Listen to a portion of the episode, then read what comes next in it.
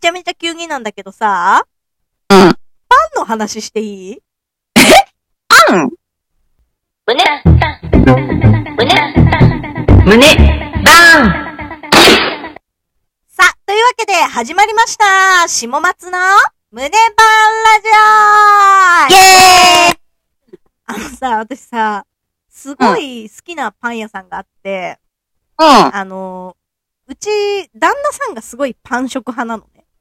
あ、そうなのね。そう。で、私、ご飯だから、あんまパン食べないんだけど、まあ、その、旦那さんがパン食べるから、毎週、その、お気に入りの近所のパン屋さんに行くのよ。うん。で、そのパン屋さんが、あのーなんて言ったらいいんだろうな、こう、堂々とね、すげえパクる系のパン屋さんで、何それ。あのパン屋さんの名前がさ、あの うん。アナ雪の主題歌のさ、うん。レッド・イット・ゴーっていう歌あったでしょあったね。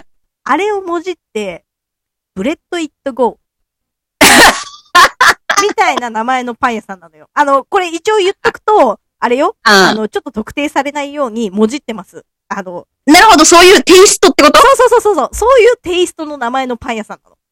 ああ、なるほどね。あの、お店の、その、看板とかも、もう完全にそのロゴのパクリ、みたいな感じで、めちゃくちゃパクリにかかってるパン屋さんなんだけど、まあ、その感じがさ、まずちょっと面白くて、うん。ウケんな、このパン屋って思って入ってみたら、めちゃめちゃ美味しかったから、それからすごい好きになっちゃって通ってんだけどさ、そこで売ってるね、食パンがね、うん。超熟リッチっていう名前の食パンがあるのよ。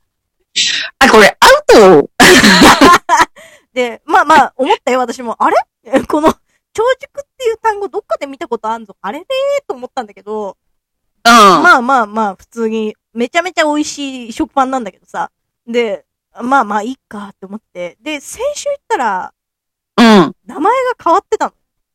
うん。食パンの。中身は一緒。うん。全く同じ食パンなんだけど、違う名前になってて、あれこれ食パン名前変わりましたって聞いたら、そしたらそのお店の人が、そうなんですよって言って、あの、ちょっと本家本元のあらだけパンに、怒られちゃってって言ってめちゃめちゃ笑ってたの。で、うえ、ん。すごいね。そう、そんなことあるんだと思ってさ、うで、ん。新しい名前なんだと思うえ、あれじゃないの今流行りの高級食パン路線をもじったとかじゃないのいや、そうそうそう。何あのね、クレイジーリッチ。ちょっと待って。いや、急に急にでしょあのさ、うん長熟に変わる単語もっといろいろあるやん、なんか。み、いろいろあったやろ。うん、なんか、もう擬音にするとかさ、ふわふわとかさ、なんかしっとりとかさ、なんか極馬とかさ、あるやん。いろんな、うん。もうなんか、多分やけになっちゃったんだよ ね。うん、長熟って言って怒られちって、あーあーあー、もうもうもう、あ、じゃあどうするああ、じゃあ、いいんじゃないもう、クレイジーにしよう。あ、そう だそうだ。クレイジーリッチあ、決まってもうさ、なんか、っていうのまで見えて、もうすげえ好きって思ったの。んいや、なんか愛おしいね。愛おしいでしょ。もう、うん。あの相変わらずでも食パンはめちゃめちゃうまかった。胸さん、胸さん、胸バンあのさ、まず、うん最近、寄せ書きとか書いてる全然書いてない。あーそっか。そうだよね。いや、なんかえ、私の会社さ、結構、こう、人の出入りが激しくてさ、うん。うん。ここ最近二人ぐらい、こう、辞めるってなって、で、一人、あの、最近の寄せ書きって知ってるあの、オンラインなのよ。それ、寄せ書きなんいや、そうなの。あのね、寄せラティっていうサービスがあって、で、その、マ立ちジ上げた人がその URL を共有すると、オンライン上で、こう、タイピングでね、あの、メッセージが書けるみたいうん。な。あそういうサービスがあって、で、そのリンクが送られてくるわけ。誰々さんが辞めるんで何日までに寄せ書き書いてください、みたいな。わお。そう、そんな時代なの、今。知ってたいや、なんか、寄せ書きすらも事務的というか、すごい効率化を図ってるっていう。まあまあ、でもほらね、もうこういうご時世ですから、出社してない、まあ確かになリモートワークの人とかからすればありがたい話なんだけど、まあうんそれで回ってきて、そのうちのね、辞める人の一人が、私すごい嫌いな人でさ、もう、もう、身の間に言う じゃん。もう普通に言うやん。うん、いやなんかさ、すげえなんだろうな、パリピというかさ、えああ。シモさんって、その辺住んですかあ、俺、結構そういうとこ好きなんですよね。え、ちょっと今度、そっち方面行った時、飲みましょうよとか言 ってくる。めちゃめちゃ嫌でしょ。ウェイっつってあげーみたいな。そう、あげーみたいな。まあ、ちょっと年下の若い子なんだけど、めちゃめちゃ、もう、絶対嫌だ。二人で飲むとか絶対嫌だって思って、あ、あーまあでも一応大人だからさ、え、嫌だよとは言わないわけ。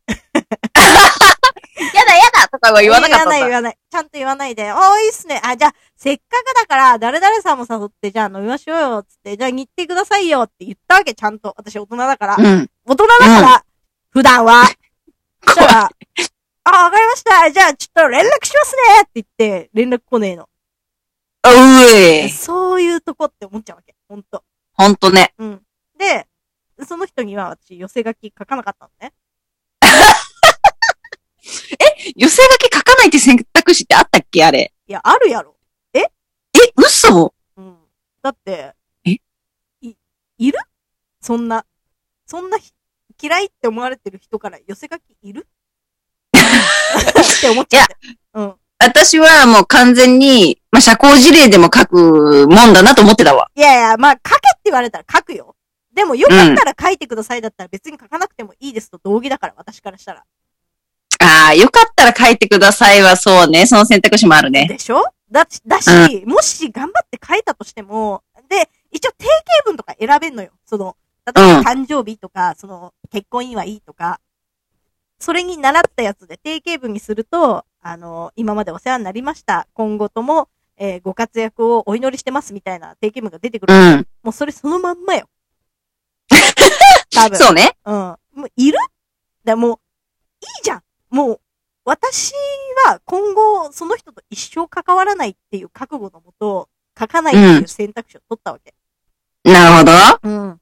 で、ただもう一人の人は、あのど。うん。すごいね、偉い、もうほんと副社長ぐらいのポジションの人だったんだけど、うん。もう衝撃でしょえー、そんな衝撃だね。やめちゃうんだっていう。で、その人とは、まあ、週1ぐらいで、こう、定例会議みたいなもんがあって、うんこういうことをするんで、いくらお金をください。その暁には、こんぐらいの利益があります。だからお金ちょうだいっていう会議をやってるわけよ。うん。で、まあ、そんな重々しい話を、金の話をするわけだから、その時はもう完全に私は大人の顔で行くわけ。この、うん。みんなが知ってる、あの、ラジオトーク内の下じゃないわけ。クレイジーシモじゃない。クレイジーシモじゃない。大人のもう擬態した感じの完全にバリバリ武装で行くんだけど、でも、うんそんな、ね、つまんないのよ。そんな、あの、武装してる私なんか、ほんと。で、1ミリもつまんない私に対して、あの、めちゃめちゃウィットに富んだ返しをしてくれる、その感じがすごい好きで、で、うなんん。かこう、立場がもう、あっからさまに違うから、なんだろうな、そういう話しかしてこなかったけど、もし、こうう、ん同級生だったら、めちゃめちゃ仲良くなれただろうなっていうタイプの人だったのよ。ああ。あるね。そういうるのでしねょ、。そういう人。うん。だから、その寄せ書きにね、ちゃんと心を込めてメッセージを書いて、で、すごい、私が一個めちゃめちゃ心残りだったのが、うん。私は本当はこういう人間なんだよっていうのが分かってもらえないまま、この人と永遠に関係が切れるっていうのがすごい悔しいなってなんか思って。うん。なんか爪痕残したろって思って。うん。で、その寄せって言って、すごいデコレーションとかでこう、スタンプみたいなのが押せるんよ。うん。それで、最後にうんちのスタンプつけといた。やりよったな。やっちゃったよね。やっちゃったね。うん。その、寄せって言って、この設定でね、あの、書いた人のメッセージが見えないように設定もできんのよ。うんうん。なんだけど、なんか、よくわかんない仕様になってて、押したスタンプだけはみんなのが見えるのね。だから、どこ、どこの誰が書いてるかはわかんないけど、寄せ書きの一個にうんちついてるっていう状態になっちゃっいや、もう、しもさん、うん。もう爪痕残してるわ。いいかな分かってくれいいるよかなこの気持ち伝わるかな伝わるよ私は、こういう時、ちゃんとふざけられる、本当はちゃんとふざけてる人間なんですっていうことが伝わればいいかなって思って。伝わる伝わるかじゃあよかった。うん。あ の、元気でいてください、本当このラジオを聞くことは多分一生ないでしょうけど、本当もうどっかで会ったら、本当ふざけた話がしたかった。うん。幸あれ何こ れ何これというわけで、以上、下松の胸バーンラジオでした次回もお楽しみにじゃあねー。大丈夫でした今回。ええやん。っていうか、ズームめちゃええやん。めっちゃいいね、これ。遅延ズームめちゃめちゃええ。全然ない。よし。今度から LINE じゃなくて Zoom で行こそうしよう。う。うん。